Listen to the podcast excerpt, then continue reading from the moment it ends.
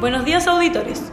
Los saludamos desde nuestro estudio y les damos la bienvenida a un nuevo episodio de nuestro programa Machism.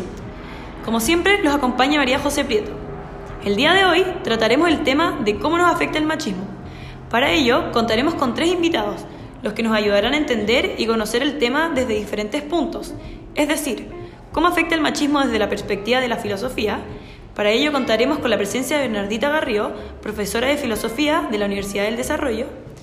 Para analizar desde la perspectiva de la ciencia, recibimos a Antonio Fittipaldo, decano de la Universidad de Chile. Y por último, desde el punto de la teología, le damos la gran bienvenida a María José Flores, teóloga de la Universidad Católica. Esperamos que se informen y disfruten esta jornada.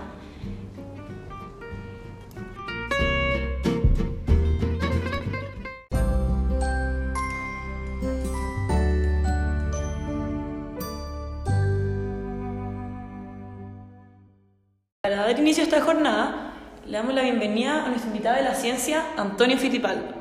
Hola, buenas tardes. El machismo lo podemos ver reflejado en diferentes situaciones en la sociedad. Entre estas encontramos los estudios universitarios. Un hombre que estudia párvulos o una mujer que está en un curso de ingeniería en mina te podrían llamar la atención. Esto ya que si bien hoy en día hay un número parecido de hombres y mujeres en la educación, Existen áreas de conocimiento y carreras que siguen siendo cosas de uno de los dos géneros. Según los datos del Consejo Nacional de Educación, los hombres se ven mayormente relacionados con el área de ciencias y tecnología, incluida en esta la ingeniería, mientras que las mujeres se ven principalmente relacionadas con el área de la educación. Ok, tú nos dices que un hombre estudiando párvulo o una mujer estudiando ingeniería nos podría llamar la atención. Pero ¿cuáles son las razones que te llevan a decir esto? Que siempre han existido estereotipos en torno a las carreras.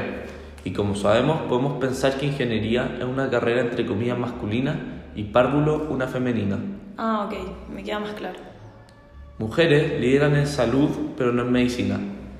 Este año, por mucho, la carrera con más demanda es párvulo, con un 99% de demanda femenina y un 1% de demanda masculina. También vemos la demanda que tienen otras carreras que tienen que ver con la salud, por ejemplo, nutrición 88%, fonoaudiología 87%, terapia ocupacional 83% y enfermería 81%. Pero fijándonos en los porcentajes de medicina, que dentro del aspecto de la salud puede ser la más rentable, se puede ver cómo domina el sexo masculino 51% versus 49%, pero en ontología, que también es bastante rentable, hay más mujeres. Es un hecho cierto que estudian ingeniería muchas menos mujeres que hombres. Según datos del Instituto de la Mujer, únicamente un 25,64% del alumnado hace estas carreras. También predominan en carreras de las ciencias sociales, en trabajo social son el 78% de la matrícula y en psicología el 68%. Este año, por lejos, la carrera con más demanda fue párvulo, con un 99% de demanda femenina. Muchas gracias por compartir esta tarde con nosotros y entregarnos tus cifras y datos, Antonio.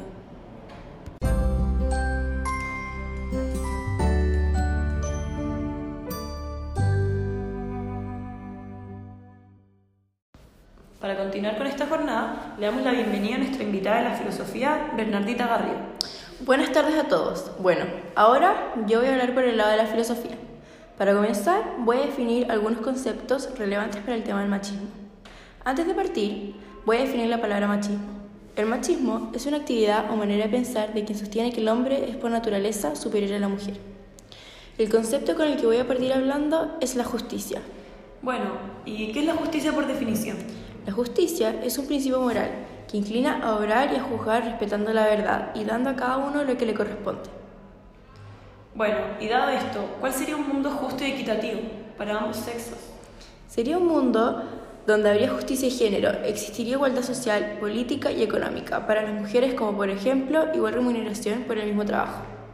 El concepto con el cual voy a continuar es la ley natural. ¿Y qué es la ley natural?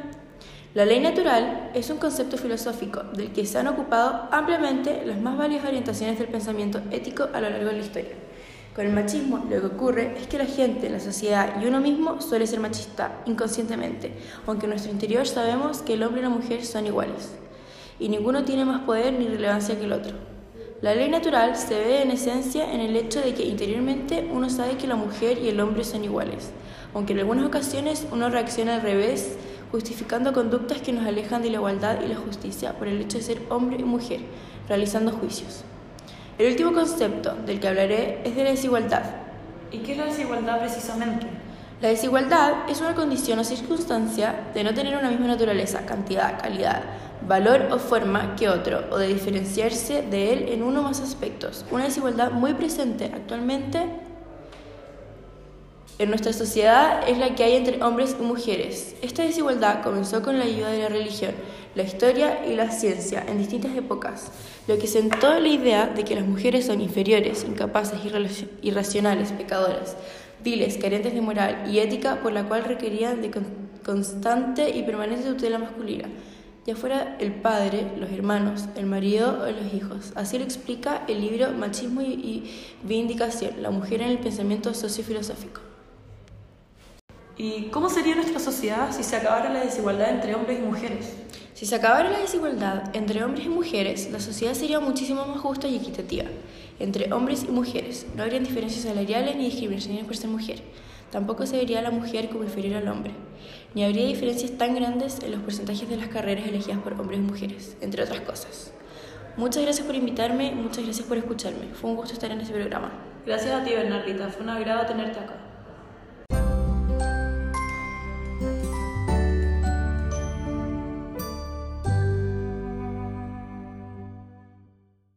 Bueno, y para dar término a esta jornada, le damos la gran bienvenida a María José Flores. Hola auditores y buenas tardes María José.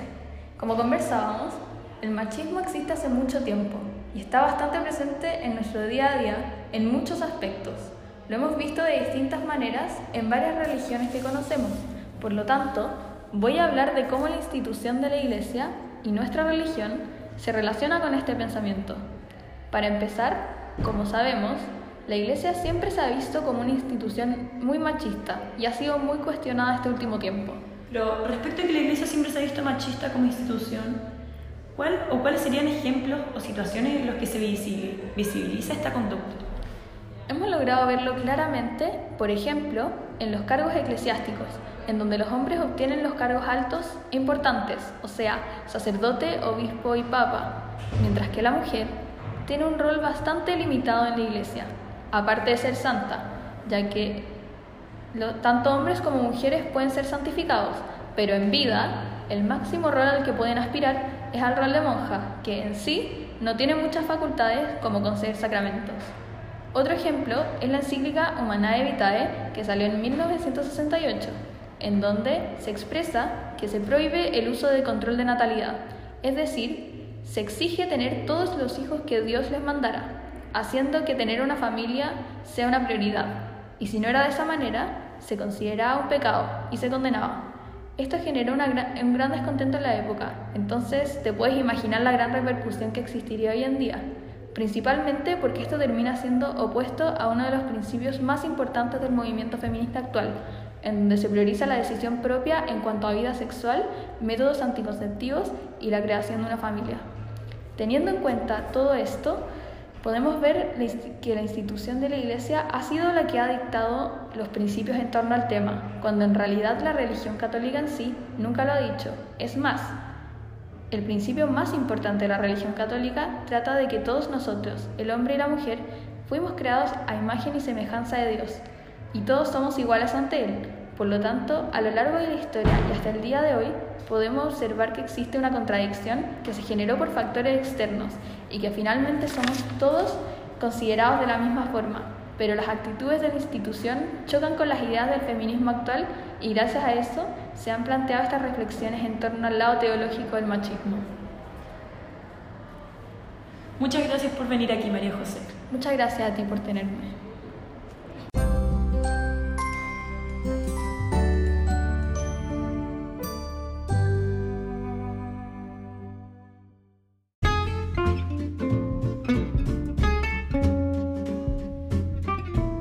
Bueno, para finalizar esta larga jornada, podemos decir que el machismo es un problema que se encuentra bastante presente en nuestras vidas hasta el día de hoy y es trascendente en ámbitos como la ciencia, en donde nos damos cuenta de los datos que indican que el género es un factor importante a la hora de elegir una carrera universitaria. En la filosofía, que incluye los conceptos de justicia, desigualdad y ley natural, y finalmente, en el ámbito teológico, cómo se ha formado una contradicción entre los valores impuestos por la religión católica.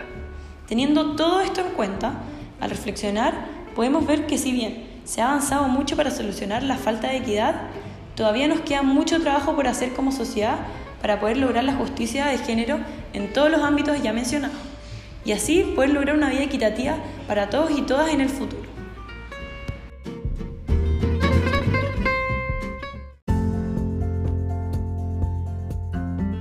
Bueno, damos por finalizado este episodio y les damos las infinitas gracias a ustedes auditores por escucharnos siempre y a nuestros increíbles invitados.